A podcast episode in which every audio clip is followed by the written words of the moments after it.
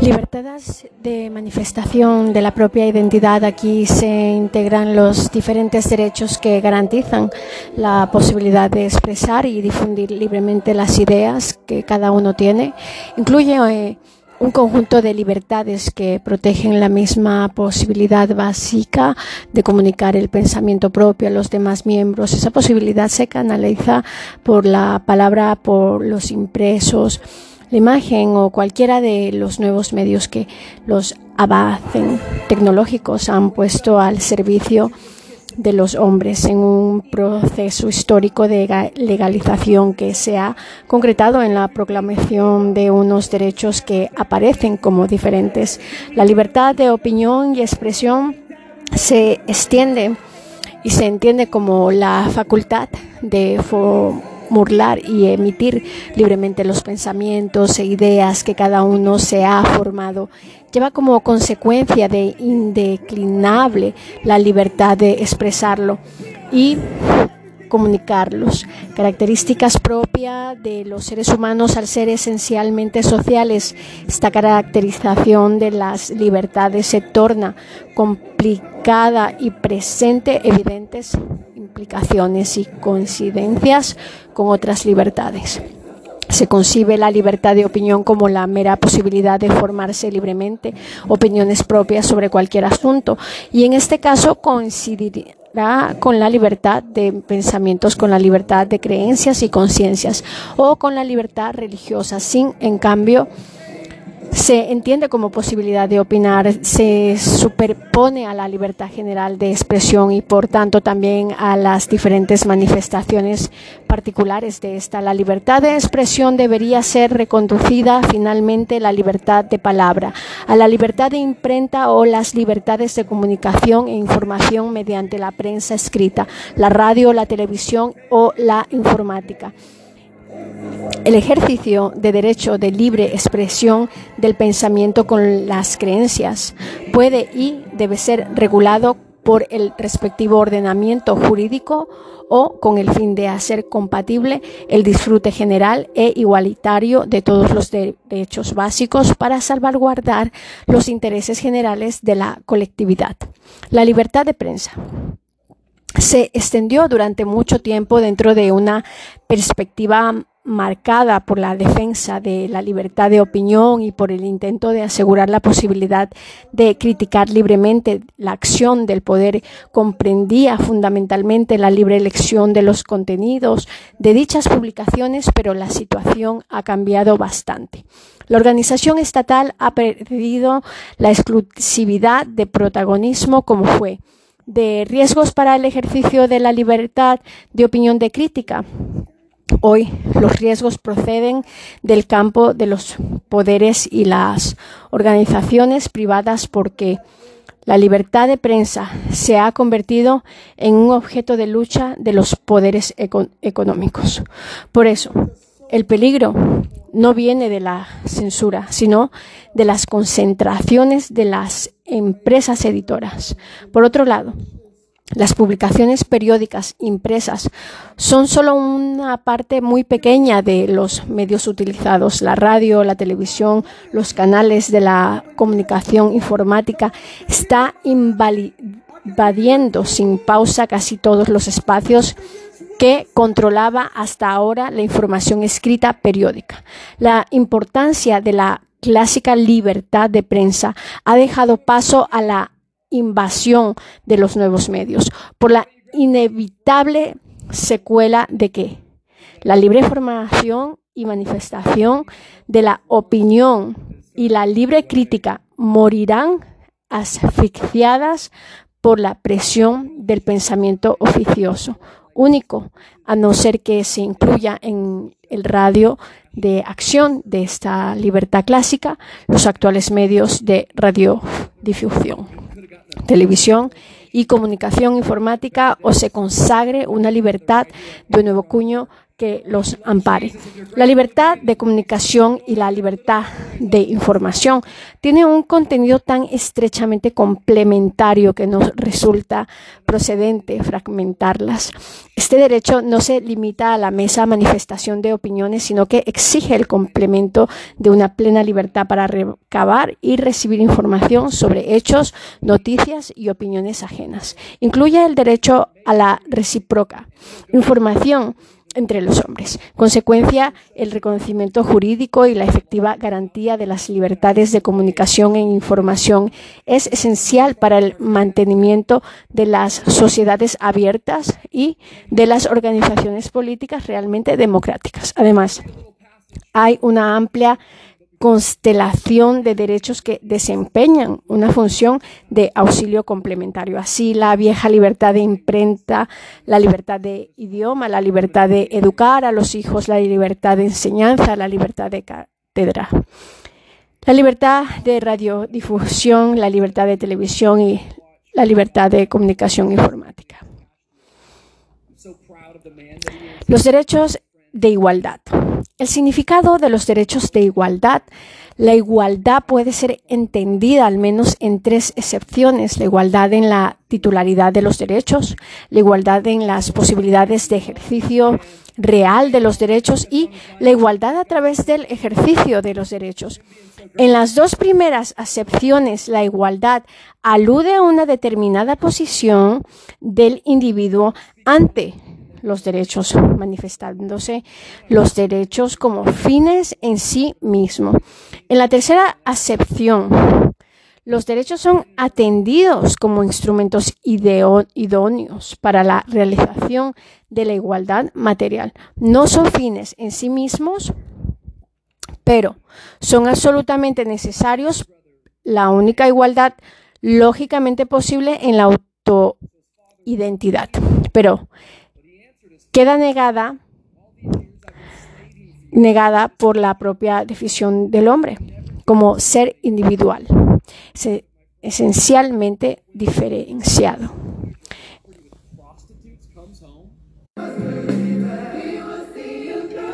En cualquiera de sus acepciones, la referencia a la igualdad incorpora un elemento de comparación. A diferencia de lo que sucede con la libertad, la igualdad no es un valor realizable en sí mismo, es por el contrario un valor relacional.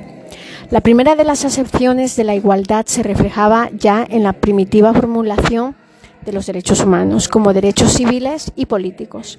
Las declaraciones de derechos del siglo 18 indician en la idea de que todos los individuos eran por igual titulares de los derechos, exigiendo de los poderes públicos que tuvieran un papel pasivo de no interferencia. Sin embargo, resultaban especiales los derechos de participación política que sí que requerían una actuación positiva por parte del Estado dirigida a estructurar las condiciones adecuadas.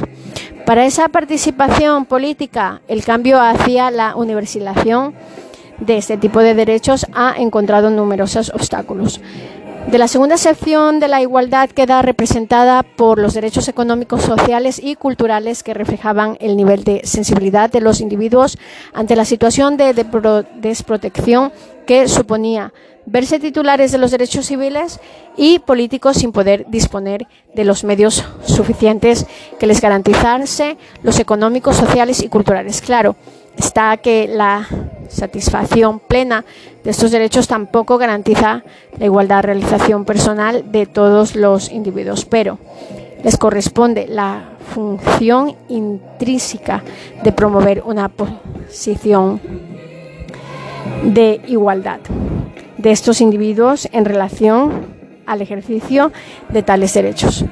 Al fin y al cabo estamos hablando de una igualdad de expectativas no de resultado. La tercera excepción conlleva una corrección de las desigualdades previas. Supondría una instrumentalización de los derechos humanos al servicio de la igualdad de resultado, instrumentalización, que resultaría hasta cierto pronto incompatible hasta cierto punto incompatible con la nota de titularidad y ejercicio universal de los derechos humanos. La corrección de las desigualdades requerirá una distribución desigual de los derechos y al menos el reconocimiento de un uso diferenciado tanto de los clásicos derechos civiles y políticos como los de derechos económicos, sociales y culturales. En cualquier caso, la igualdad de resultado no puede tampoco darse en términos absolutos puesto que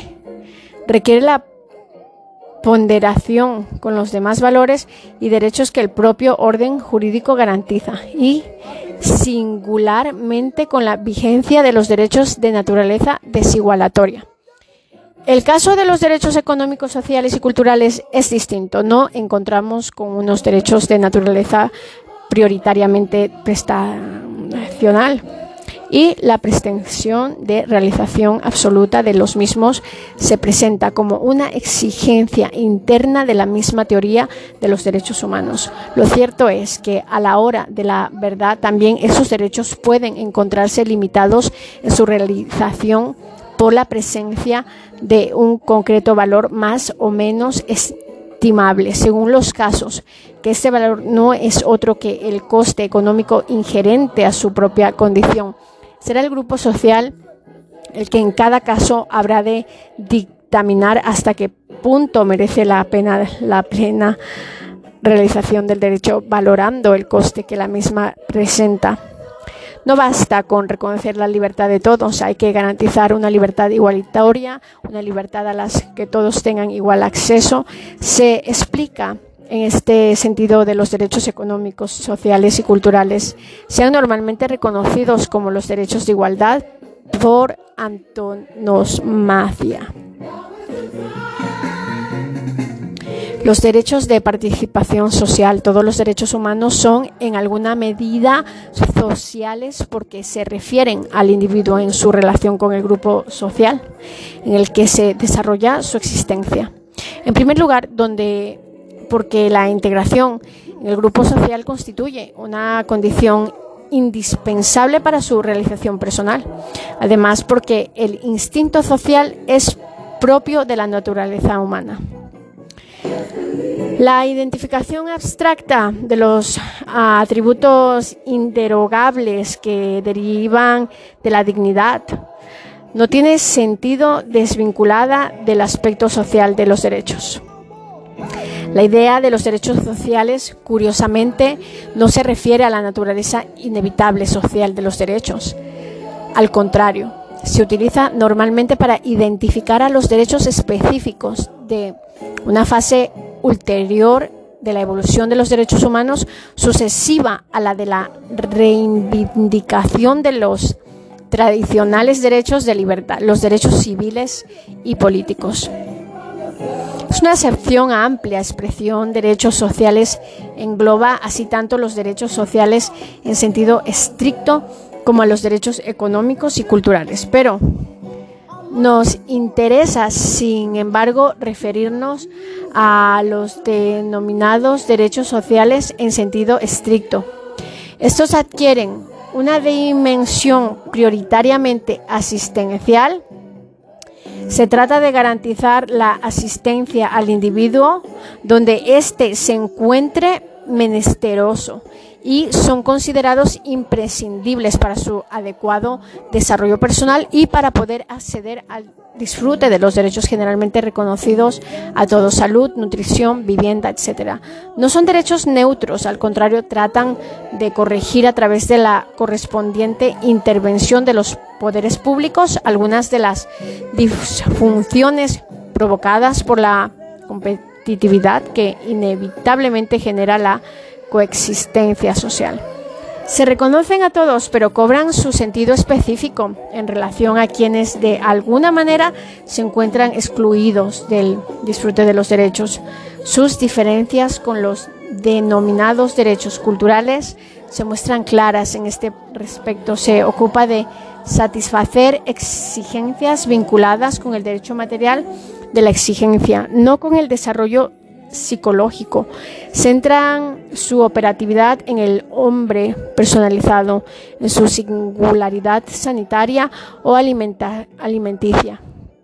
Aquellos se preocupan de la dimensión más abstracta que implica la educación para todos, la información para todos. Los derechos de participación económica representan un concepto que se ha representado muchas veces confundido con el de los derechos sociales. La relación de producción constituye dentro de las reivindicaciones de clase el escenario natural de la lucha de clases. No es, por lo tanto, de extrañar que la formulación de los derechos destinados a atender las penurias e inclemencias que en este contexto sufrirán los trabajadores tuvieran un sexo prioritariamente económico.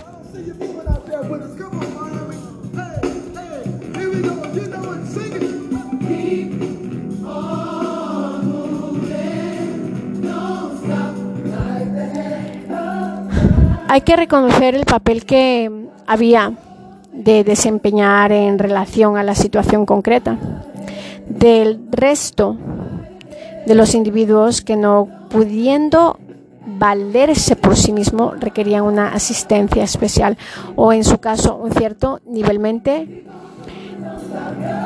nivelamiento de su posición social.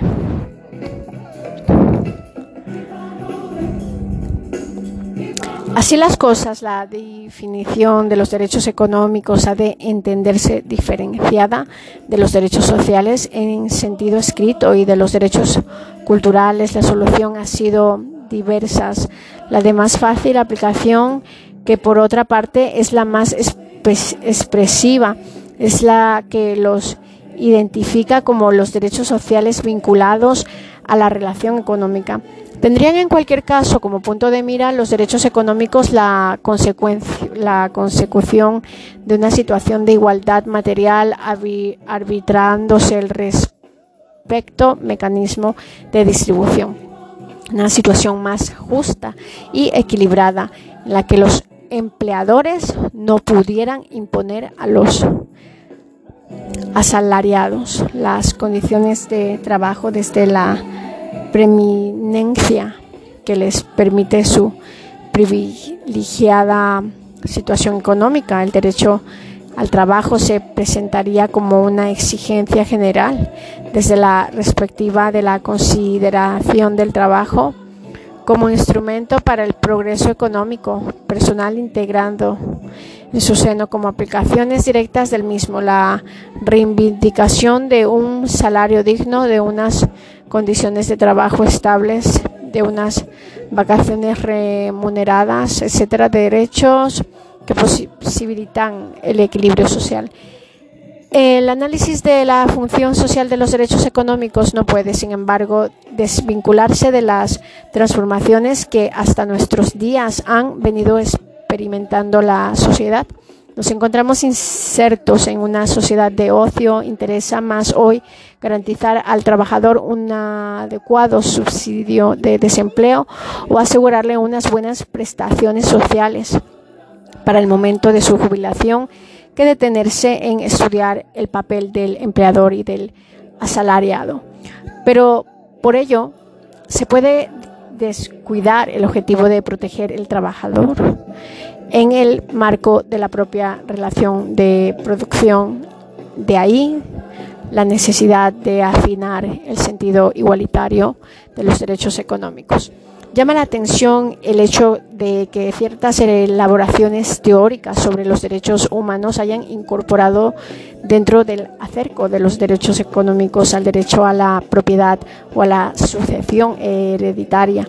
La constancia de contemplen un contenido económico no puede ser razón suficiente para considerarlos como derechos económicos, y menos bajo el objetivo de la consecución de una sociedad más igualitaria. O si se quiere, como derechos de la igualdad, la propiedad y la sucesión hereditaria son por su propia naturaleza derechos de la desigualdad. Simplemente supone una muestra de que también en el ámbito estrictamente económico se plantea la colisión de derechos, imposibilitándose así la vigencia en sus términos más absolutos de ninguno de ellos. Los derechos de participación cultural, el derecho a la educación, es de trascendental importancia en cuanto garantiza, si no la subsistencia física. Si la adecuada formación del individuo, una formación sin la cual le resultaría imposible tomar decisiones relacionales que afectan a su realización integral como persona. La educación está en la base por consiguiente de la misma libertad de opinión. La ilusión forma la autonomía e independencia del sujeto. Si éste no tuviera los conocimientos más básicos, sería una entelequía irrealizable. La falta de instrumentación, de instrucción del grupo social instituye al cabo del cultivo el escenario propio para la instauración de prácticas, un propicio de caudaliaje que propugna un mensaje unitario fácil de asimilar y de asumir por una masa de prosvista de un nivel de formación satisfactorio, de ahí el efecto absolutamente desigualador que destila el elitismo educativo, porque en el fondo la discriminación en el ámbito educativo constituye también una forma de opresión. Por lo demás, la educación facilita la convivencia dentro del grupo social proporcionado criterios para la resolución de los conflictos, para la ordenación general de los modelos de convivencia eh, cívica. En este sentido, es un inequívoco valor social. Lo es también por el propio interés que la comunidad tiene en que los individuos dispongan de los conocimientos suficientes para poder tomar decisiones autónomas en el marco de la vida social se presenta como un derecho deber. El grupo social establece el deber de escolarización con el objeto de que el individuo se haga con los valores del grupo en el que desarrolla su existencia garantizándole un fondo de conocimientos indispensable para poder exigir las opiniones ingerentes a la libertad que se le reconoce es legítima esa imposición del deber de escolarización en cuanto que constituye un instrumento indispensable para la realización de la libertad individual que al fin y al cabo es uno de los valores fundamentales que el grupo social reconoce como propio. Todos deben encontrarse en una situación de igualdad en el punto de partida, aunque puedan las distintas capacidades y méritos marcar diferencias. La educación ha de ser en todo caso global y plural. Global porque debe atender a las distintas facetas en que el hombre desarrolla su personalidad. Plural porque nada hay más peligroso que el derillismo educativo. La educación sectorial proporciona un conocimiento parcial, aunque sea un conocimiento al fin y al cabo. Por el contrario, la educación sectaria proporciona un conocimiento directamente falso, o lo que es lo mismo de forma al individuo. La acción de los poderes públicos a este respecto no debe limitarse a la simple presentación del servicio educativo, ni siquiera solo a la garantía de la gratuidad en su presentación. La gratuidad del servicio constituye un elemento clave, pero no basta con eso. Es necesario que los individuos tengan tiempos suficientes y posibilidades reales para acceder a la educación.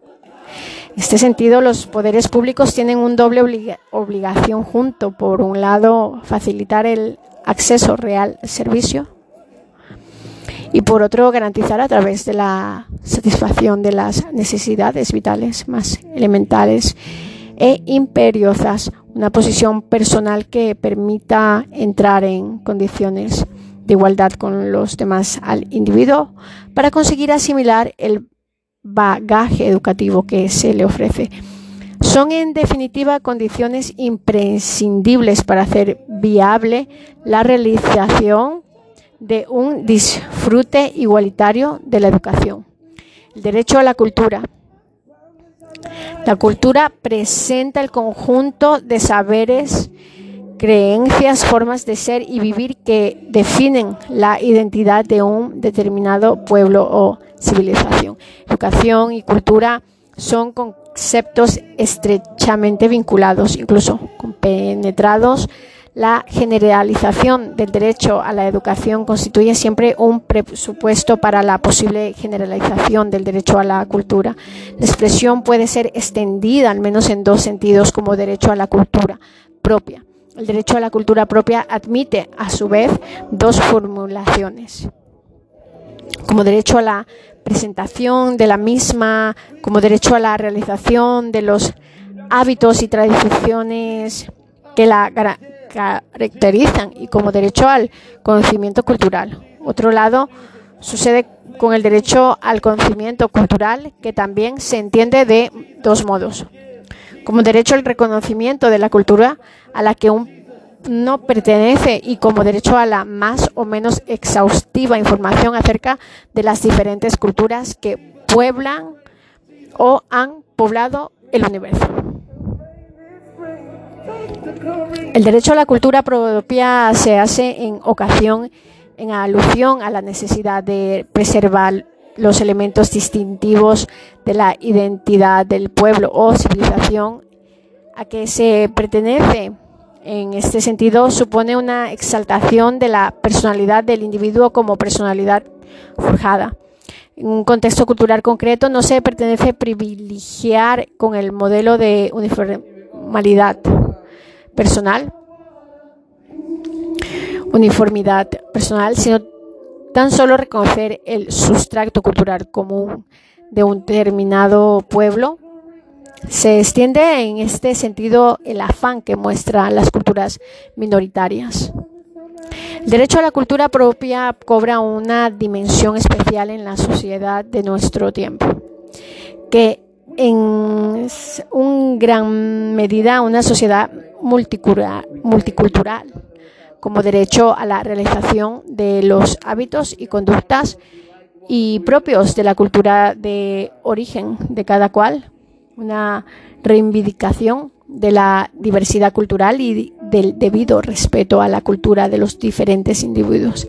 El carácter multicultural de nuestra sociedad ha propiciado muchas situaciones de reivindicación, haciéndolo más visible y reconocible por todo. El problema grave, difícil de solucionar y con consecuencias más nocivas no se da y ya en las sociedades multiculturales, sino en las sociedades monoculturales, las que el otro no tiene más remedios que adaptarse a la cultura reinante los conflictos se dan en las sociedades multiculturales, pero los conflictos constituyen también en cierto modo la antesala para la satisfacción de las reivindicaciones.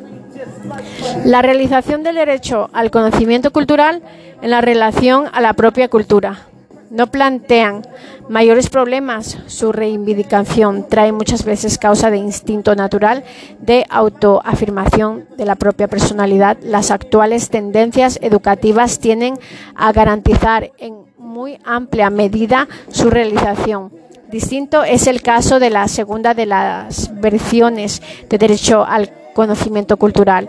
Esto es lo que entiende como el derecho al conocimiento de las demás culturas o derecho al conocimiento cultural en sentido amplio. La realización de derecho encuentra aquí un obstáculo en el ensimismamiento de los diferentes grupos sociales. Esta actitud no beneficia el absoluto al desarrollo de la libertad. Al contrario, facilitar la asimilación a crítica del sentir social mayoritario sin detenerse a analizar el nivel de sensibilidad que el mismo muestra con respecto a la mayor o menor realización personal del individuo. La realización del ideal emancipatorio del individuo exigirá una respuesta del individuo liberada de cualquier conocimiento que oprima la formulación de su voluntad. Este tipo de condicionamiento resulta de posible eliminación, no es de extrañar que se haya acusado en ocasiones a la doctrina de los derechos humanos de ser una simple aplicación de los presupuestos y caracteres básicos de la cultura occidental en el terreno de axiológico. Lo cierto es que el ideario de los derechos humanos va mucho más allá. Nada se puede hacer por consiguiente para realizar el ideal inalcanzable que presenta una determinación definitiva de los derechos humanos si se puede hacer. Sin embargo, para conseguir que sea una determinación más libre, más liberada del condicionamiento para ellos, es necesario simplemente disponer de una información lo más neutral posible de los sistemas de valores propios de las culturas que existen o han existido en el mundo. De ahí el incalculable valor que para el desarrollo personal del individuo supone la realización del derecho al conocimiento cultural en sentido amplio. Los derechos humanos de solidaridad. Introducción. En el siglo XX comenzaron a oírse numerosas voces que consideraban insuficiente unos derechos inservibles a la hora de garantizar los derechos colectivos. A partir de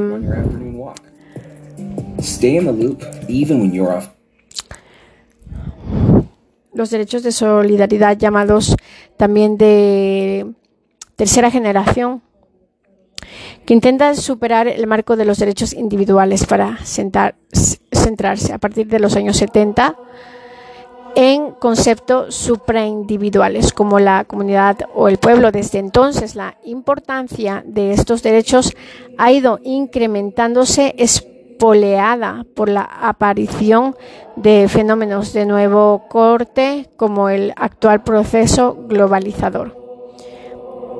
Entre los derechos de la primera generación deben incluirse el derecho a la paz, el derecho al desarrollo, el derecho a un medio ambiente adecuado, el derecho a la asistencia humanitaria, el derecho a la conservación del patrimonio común de la humanidad, el derecho de toda persona a, la comunicarse, el derecho a la preservación del propio patrimonio genético, el derecho a la intimidad genética, etc. En suma, una lista abierta a la inclusión de nuevos derechos, la problemática asociada a los derechos de solidaridad, la aparición de esta nueva generación de derechos no ha sido ni mucho menos pacífica.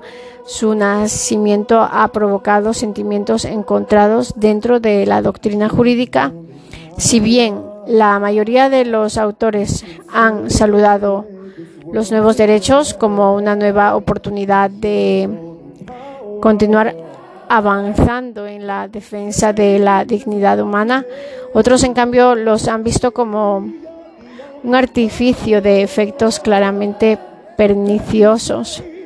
Entre los motivos citaremos principalmente Tres, un peligro para los derechos existentes, una falta de homogeneidad absoluta, una carencia completa de una base jurídica imprescindible. La relación entre los nuevos y los viejos derechos, la propia denominación de la tercera generación, parece indicar que las dos precedentes ya están superadas. La apelación a entidades supraindividuales como la comunidad humana apunta a la posibilidad de dotar de una nueva coartada en los estados o en los entes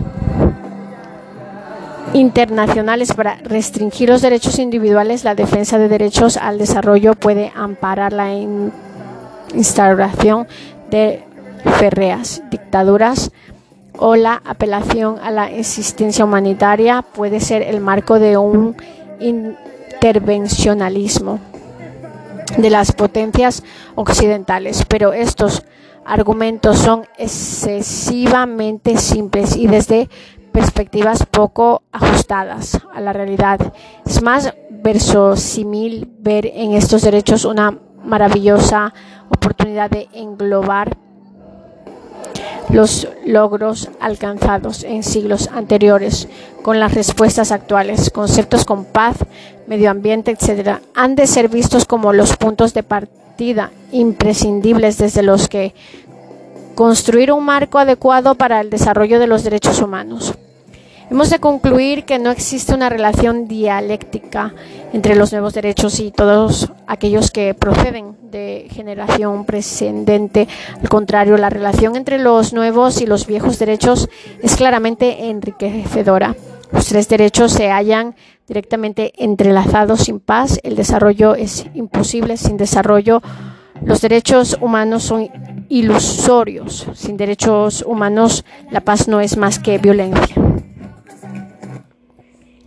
La falta de homogeneidad de los derechos de solidaridad, mientras que los derechos de siempre tiene la característica de pertenecer a un sujeto individual, los derechos de solidaridad se insertan en la esfera de uso colectivo, lo cual hace que desde su punto de vista no deban ser considerados propiamente derechos humanos, sino en todo caso bienes colectivos. Debemos resaltar en primer lugar que no todos los derechos humanos anteriores a los de tercera generación tenían como sujeto al individuo humano. En segundo lugar, la idea de que todo derecho humano debe poder adscribirse al sujeto individual ha de ser considerada más como un residuo inevitable de la forma de pensamientos occidentales como un exerto de validez universal, la Carta Africana de los Derechos Humanos y de los Pueblos o de la Declaración Americana. Inciden en la importancia de los derechos y deberes colectivos. La carencia de una base jurídica sólida en la que fundamentar estos derechos. El motivo no es otro que la falta de un reconocimiento vinculante de estos derechos en un documento internacional susceptible de ratificación por parte de los diferentes estados. Por eso se habla de que habría que circunscribirlos a la esfera de los deseos, aunque carentes de eficacia jurídica. Ha habido una falta general de motivación política para superar la esfera del SOFLA en el campo de estos derechos, pero esta tendencia no tiene por qué durar enteramente, eternamente.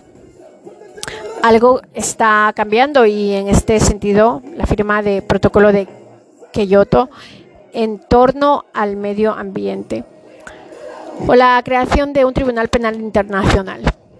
Aun cuando los derechos de la tercera generación no consiguieran traspasar el marco de las declaraciones no vinculantes, eso no significa necesariamente que su reconocimiento no tuviera ningún valor. Muchas de las declaraciones de la ONU han tenido una poderosísima influencia en el mundo en el que los estados van perdiendo progresivamente su importancia. Observación finales. Los derechos de solidaridad, también llamados derechos de la tercera generación, poseen desde nuestra perspectiva la entidad suficiente para entrar a formar parte del elenco de los derechos humanos.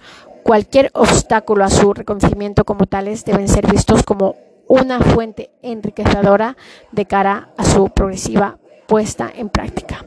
El derecho a la paz. Introducción en el concepto de paz. El derecho a la paz ha de hallarse presente en todas las declaraciones de derechos que esperan verdaderamente ser humanas y universales. Debe ir más allá de la ausencia de guerra y cumplir unos requisitos mínimos de respeto a la libertad y a la justicia.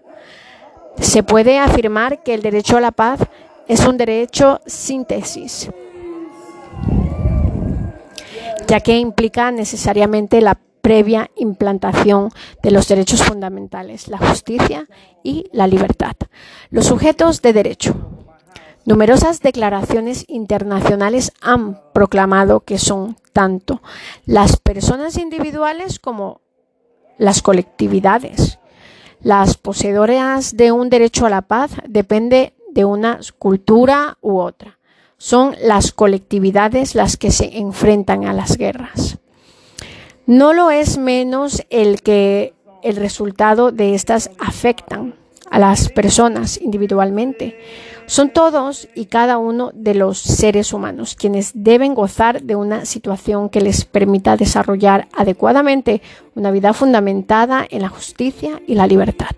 Por lo tanto, hay que decir que no puede hablar del derecho a la paz como un derecho individual o como un derecho colectivo. Esta disyuntiva es ficticia, porque no puede existir un auténtico derecho a la paz que sea divisible, que pueda diferenciar entre colectividad e individuos. El derecho a la paz en el derecho positivo, el derecho de salvaguardar la paz en el ámbito internacional fue uno de los motivos que llevaron a la creación de la ONU como figura en el preámbulo de su carta fundacional, pero la primera declaración acerca del derecho a la paz data de los años 80. Ese entonces cuando la Asamblea General aprueba la Declaración sobre el Derecho a de los Pueblos a la Paz de 12 de noviembre de 1984 se modifica por la resolución de 1985, pero este texto a dolencia de la falta de una correcta integración entre el derecho a la paz individual y colectiva.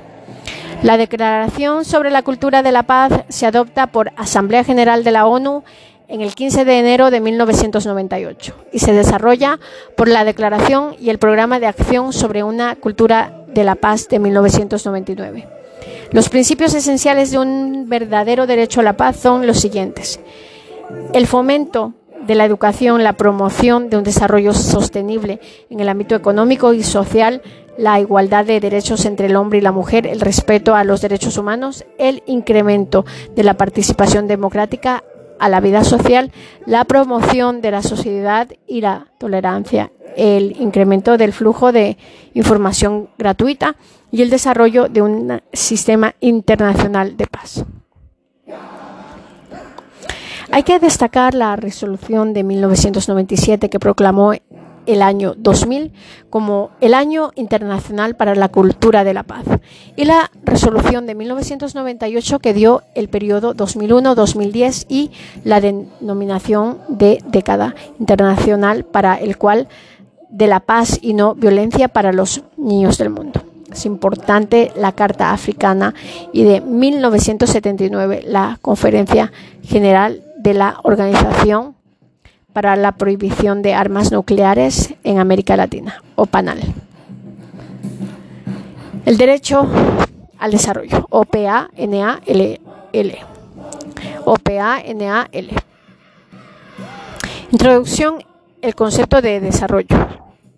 En los últimos años la idea de desarrollo se ha visto excesivamente influenciada por consideración de un tipo económico para empezar debe diferenciar claramente del derecho del desarrollo. Este último puede ser definido como una rama de derechos encaminada al estudio de desarrollo. El derecho al desarrollo es por sí mismo un derecho humano reconocido en numerosas declaraciones y no una disciplina de estudio. De otra parte, no se debe considerar el desarrollo al desarrollo como un concepto aislado. Se promueve en verdad una síntesis absolutamente necesaria de otros derechos como el derecho a la paz, la libertad, la seguridad, la justicia, etc. El concepto va más allá de lo puramente material, eh, enraizándose así de una forma inevitable en la esencia humana. Un verdadero desarrollo solo puede entenderse en el marco de respeto a otros derechos humanos básicos como la libertad humana. Los sujetos de, derecho, a primera vista, es un derecho de corte declarada claramente colectivo, pero esta concepción choca con, la con lo expresado en el marco de la Resolución 41-128 de 1986 de la Asamblea General de las Naciones Unidas, que considera el derecho al desarrollo como un derecho universal inalienable y como parte integrante de los derechos humanos fundamentales. Cabe deducir que es un mismo tiempo un derecho individual y colectivo y en caso de duda se debe considerar que el derecho de los individuos es superior de los pueblos. Quizás desde aquí haya quien vea una preponderancia de la metabilidad individualista occidental, pero también es posible pensar que el documento citado quería reforzar la separación entre un concepto de desarrollo materialista y uno más acorde con los requerimientos de la dignidad humana. Precisamente la dignidad humana la que nos obliga a tratar a un hombre como un fin en sí mismo y no exclusivamente como un medio. Y, y es a nuestro juicio en esta segunda aplicación donde se debe buscar la auténtica raíz y razón de la postura adoptada por la Asamblea General de la ONU. En el derecho al desarrollo, en el derecho positivo, el espíritu del derecho al desarrollo puede encontrarse en la Carta Fundacional de las Naciones Unidas. La Declaración Universal de los Derechos Humanos incluye numerosas referencias al desarrollo, al desarrollo, al derecho. El Pacto Internacional de Derechos Civiles y Políticos y especialmente el que se refiere a los derechos económicos, sociales y culturales muestran alusión a estos derechos. La primera referencia expresa el derecho al desarrollo no llegó hasta 1978 cuando la UNESCO dictó su declaración con la discriminación racial en este año y en su artículo de Tercera redactación, una referencia concreta al derecho completo de todo ser humano y de todo grupo humano. Años más tarde, la Asamblea General de las Naciones Unidas, en una resolución de 1986, acabó por clarificar verdaderamente el sentido del derecho humano al desarrollo de este documento se extraen varias ideas enunciadas años más tarde por el mismo secretario general de la ONU, Boutros Ghali. El desarrollo constituye una prioridad absoluta en el mundo actual. El derecho que ahora más ocupa implica el logro de otros fines sin los cuales no es comprensible la erradiación del hambre, la enfermedad, la ignorancia, etcétera. La implantación progresiva de este derecho debe dar lugar a, una, a un nuevo sistema de cooperación internacional que supere las deficiencias que ahora experimentamos. La ONU es el organismo llamado a dirigir todo el proceso de implementación de estos derechos.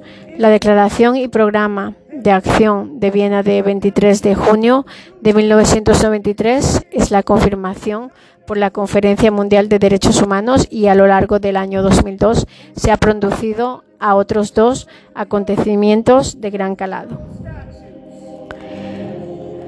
La Conferencia Internacional de las Naciones Unidas sobre la Financiación para el Desarrollo, celebrando en México en marzo, la Cumbre Mundial sobre el Desarrollo Sostenible, Sudáfrica, entre agosto y septiembre. El mayor problema es que a pesar de las buenas intenciones que presentan sus enunciados, carecen por completo de algún tipo de medida correctiva que pueda obligar a los estados. El derecho a un medio ambiente adecuado. Introducción el concepto de medio ambiente adecuado. Por primera vez, desde que el hombre puebla la tierra, existe la posibilidad de que éste pueda, con sus actos, poner en peligro su supervivencia del medio que le rodea. El afecto invernadero, la contaminación constante de ríos y mares, los vertidos nucleares, etc., son buenos ejemplos. El horizonte temporal en el que debe situarse esta clase de derecho va mucho más allá del estrecho marco de una generación. Por otra parte, la discusión acerca del concepto de medio ambiente adecuado y se haya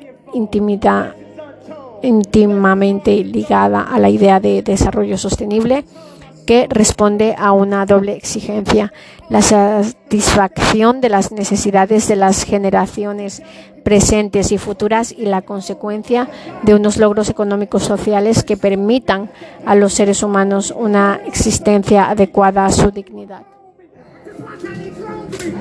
Supone, no obstante, el peligro, ya denunciado anteriormente, de exagerar el papel de la economía o de restar importancia a los factores morales que deben guiar una auténtica idea de desarrollo humano que es la labor propia de una ética integradora. Los sujetos del derecho. El derecho al medio ambiente es un mismo tiempo individual, colectivo, por un lado, todos y cada uno de los seres humanos han de ser capaces de proyectar su actividad vital. Dentro de un medio que les permita desarrollarse adecuadamente, por otro, es evidente que dicho derecho puede ser extensivo a las colectividades humanas que han hecho de su relación con el medio que les rodea una cuestión básica dentro de su forma de vida. No debe contemplarse exclusivamente desde la perspectiva de las generaciones actuales, sino en todo caso han de tenerse en cuenta todas aquellas que las sucederán. Tampoco significa que no se pueda pensar que no existan deberes frente a dichos seres. La conclusión es que solo reconciliando adecuadamente el derecho al desarrollo con el derecho a un medio ambiente justo a través de una correcta comprensión del concepto desarrollo sostenible, podremos dar una respuesta adecuada a las exigencias de la dignidad humana. El camino a seguir en los próximos años será hacer compatible el bienestar de las generaciones actuales con los requerimientos que nos impone el respecto a los que han de ir detrás de nosotros. La positivación del derecho. El comienzo de la existencia del derecho al medio ambiente han de situarse en la declaración de la Conferencia de las Naciones Unidas sobre Medio Ambiente y Desarrollo Humano, también llamada Declaración de Estocolmo de 16 de junio de 1972, elaborada en el marco de la ONU. Entre los documentos posteriores están el Protocolo de Montreal sobre las sustancias que agotan la capa de ozono de 1987, la Declaración de las Conferencias de las Naciones Unidas sobre Medio Ambiente y el Desarrollo de 1992 propuesta en la Conferencia Mundial de la ONU de Río de Janeiro y también de 1992, problema de su carácter de soft law. Protocolo de Coyote, la Convención marco de las Naciones Unidas sobre cambio climático de 1997 en el que se estipula una serie de medidas encaminadas a la disminución de las emisiones de fluidos contaminantes que pueden afectar una capa de ozono. El protocolo de Coyote no ha sido ratificado por la potencia mundial que produce un mayor deterioro del medio ambiente Estados Unidos. Cabe, por tanto, en señalar que urge la creación de una mayor conciencia mundial.